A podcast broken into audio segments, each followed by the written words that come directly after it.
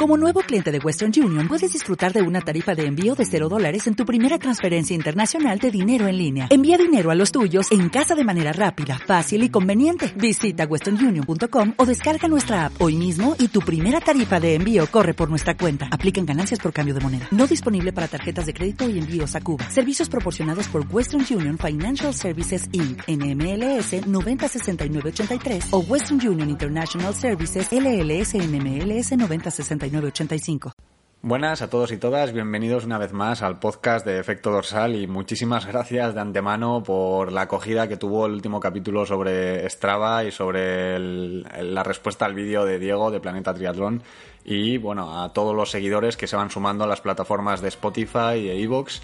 Gracias por los likes, eh, gracias por por los comentarios que me habéis ido llegando a través de Instagram, de WhatsApp, etcétera, y os, eh, os animo a que le deis a seguir tanto en iVoox como en Spotify o en facebook.com barra efecto dorsal y en, Instagram como arroba efecto dorsal. Ahí podréis seguir un poco la, la línea de los, de los podcasts y participar en las diferentes preguntas y entrevistas que hago por las stories de Instagram sobre todo. Eh, dicho esto, comentamos un poco de qué va el capítulo de hoy, que sigue en la línea y era el que estaba en agenda, que era sobre cómo registrar nuestros entrenamientos, ¿vale? Diferentes medidas en las que citaremos obviamente Strava, como ya, como ya hicimos, pero alternativas que igual no son tan conocidas y prácticamente igual de eficientes. Así que manteneros a la escucha, que arrancamos.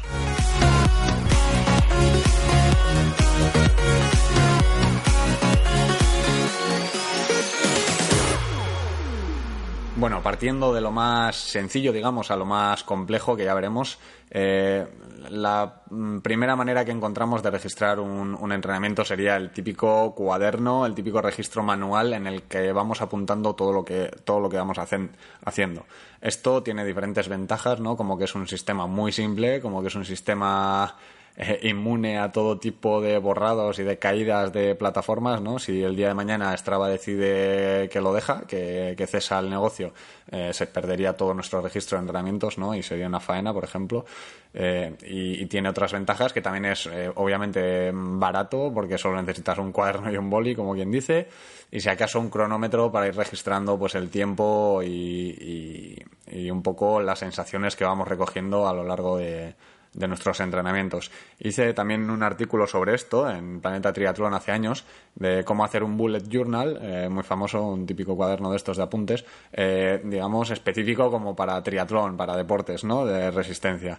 Mm, eh, se puede aplicar también el tema de la distancia si entrenamos en distancias conocidas, ¿no? Si somos nadadores podremos apuntar los metros o que, hemos hecho y si somos corredores de pista podremos apuntar un poco los kilómetros que hemos ido haciendo o el volumen de, de los entrenamientos en distancia.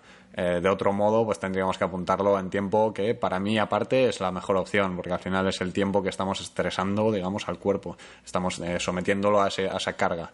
Eh, por otro lado, eh, eh, existen los blogs, digamos, que sería la forma digital de un, de un registro manual, de un cuaderno, que es también un poco como empecé yo todo, todo mi viaje y, fue con el blog de Quitters Never Win, eh, registrando mis entrenamientos, hablando de mis entrenos, de mis carreras, etcétera, etcétera, ¿no? Es, es digamos, la, la base del registro de, de entrenamiento aparte de que puede servir como complemento a cualquier otro tipo de plataforma, ya tengas Strava, tengas un Garmin, etcétera, etcétera, siempre viene bien tomar apuntes o dejarlo, dejarlo apuntado en algún sitio, el tipo de sensaciones, etcétera, etcétera. Esto es algo que yo siempre pido a, los que, a, los atletas que entreno que a través de Training Peaks me, den también sus, sensaciones. Es muy importante el registro de las sensaciones, el registro de cómo eh, respondemos a diferentes cargas.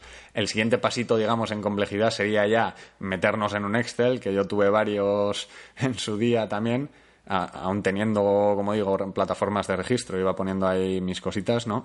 Y que justo el día que publiqué el podcast de la respuesta de Diego, Diego subió un, un vídeo sobre un Excel que es de, Enrique de Castro, que es un crack, que coincidí con él en el, en el curso de entrenadores de, larga distancia y que es mi vecino casualmente aquí en el barrio, aunque ahora vive en Madrid, y que es, una, un, o sea, es un Excel eh, muy concreto, muy básico, pero a la vez muy claro a la hora de registrar todos los volúmenes de entrenamiento, el volumen de, del desgaste del material de, de, zapatillas, de bicicletas, etcétera, etcétera, y que está bastante correcto. Os dejo en, el, en la descripción el link al vídeo de Diego, que lo explica todo muy bien y deja el, el archivo para descargárselo y que creo que es una herramienta bastante completa para quien quiera estar al margen de, plataformas. ¿no?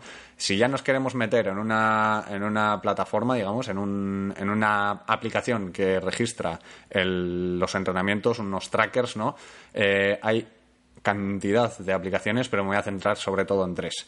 La primera, por dejarla ya quitada y, aparcar el tema de, de, Strava, sería la propia Strava, ¿vale? Que, bueno, como ya he dicho, tiene unos cuantos pros, como dije en el, en el último podcast, pero también tiene varios contras, ¿no? Que decíamos el, todo el componente social que puede ser desmotivador o los piques, etcétera, etcétera. Aparte que el GPS, yo estoy hablando de registrar las, los entrenamientos con estas aplicaciones. Y sí que es verdad que el GPS del Strava no es el mejor.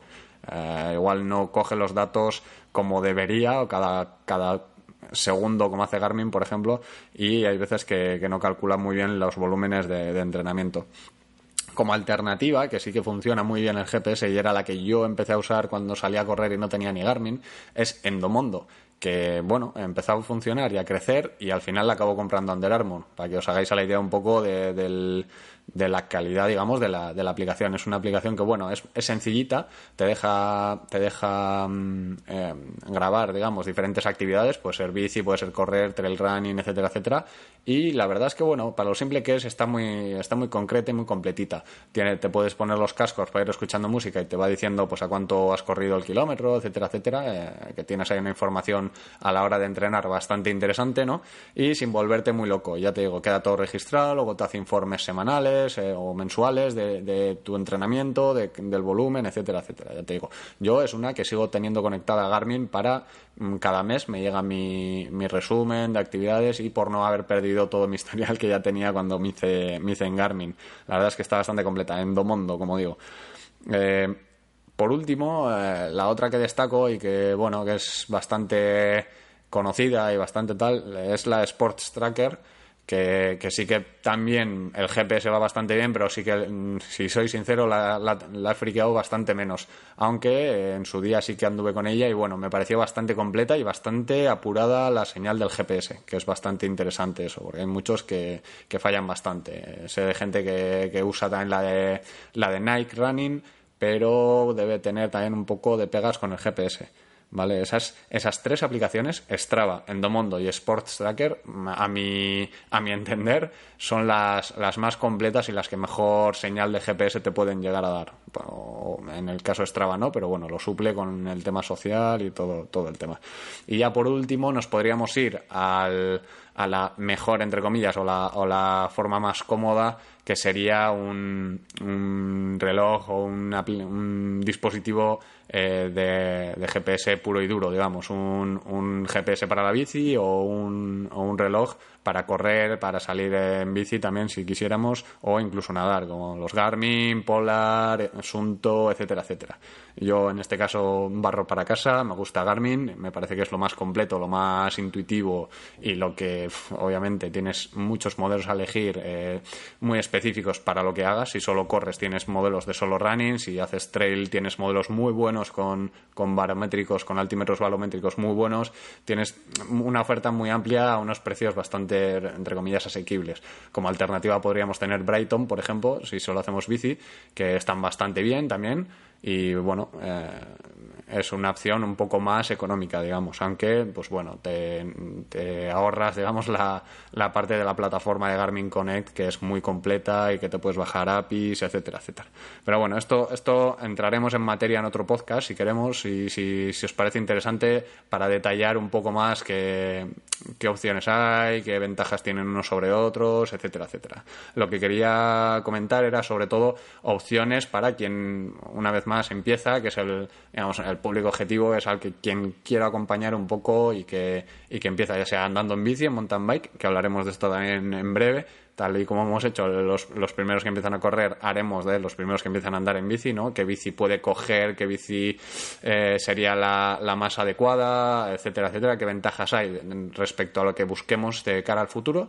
Y lo hablaremos en el, próximo, en el próximo podcast, como digo.